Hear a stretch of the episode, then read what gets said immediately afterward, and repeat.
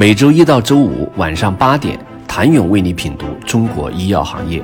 五分钟尽览中国医药风云。喜马拉雅的听众朋友们，你们好，我是医药经理人、出品人谭勇。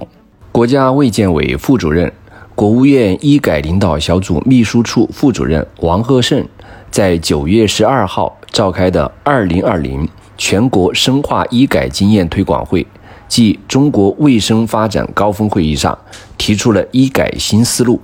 指出，医改已从增量改革为主，转向更多的存量调整。要在进一步扩大优质资源供给的基础上，加强医保、医疗、医药改革政策的有效衔接、系统集成。那么，如何正确理解医改从增量改革转向存量调整呢？一般来说，增量改革是指以不触动现在的存量格局，包括其利益格局、功能角色等。而是在做大的过程中，通过新的增量来达到改革的目的；而存量改革是以触动现存利益格局为前提，盘活现有资源利益再分配的一种改革方式。医改逻辑中，存量利益群体在传统利益格局中举足轻重，任何改革。都不能直接而迅速地损害他们的利益，而从增量改革入手，不断扩大和优化增量利益，一方面可以把改革的总盘子做大，不断巩固强化改革的方向；另一方面，随着时间的推移，传统存量利益有一个自然消退的过程，其盘子会越来越小，同时。增量利益的一部分自然沉积为新的存量利益，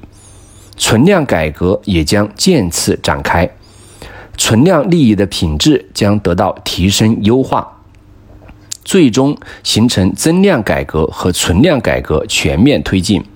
增量利益和存量利益协同改善的局面。经过本次新冠疫情。公共卫生和基层医疗机构力量薄弱的问题已暴露无遗。在需求端，虽然医保覆盖率和保障标准的提升带来医疗投入的不断增加，但看病贵问题因居民卫生支出的高速增长，并未得到有效化解。同时，地方医保基金穿底风险开始凸显。在供给侧，公立医院补偿机制改革虽然在一定程度上破解了以药养医的问题，但引发了医院以医补药的新问题。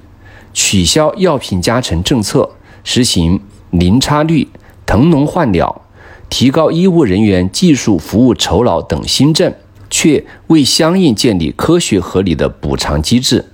而将改革成本转嫁到医保买单。将医保基金用于购买医疗服务的特定功用，演变成了对医疗机构的补偿机制。触目惊心的大量骗保和过度医疗现象仍然存在，大型公立医院继续垄断优质医疗人才，呈现趋利性。看病难问题在城乡还没有得到根本缓解。民营医疗机构在与公立医院公平发展、互利共赢的过程中，其灵活便民、大胆创新的优势并未得到充分发挥。一系列问题都是必须要认真面对和引发思考。新形势下的三医联动由增量改革向存量调整，意味着这必须是一场打破原有利益格局的重要战役。现有格局下的大多数医药耗材生产企业、商业公司、部分医院的利益将进行优化重组。正在开展的医保目录调整正是如此。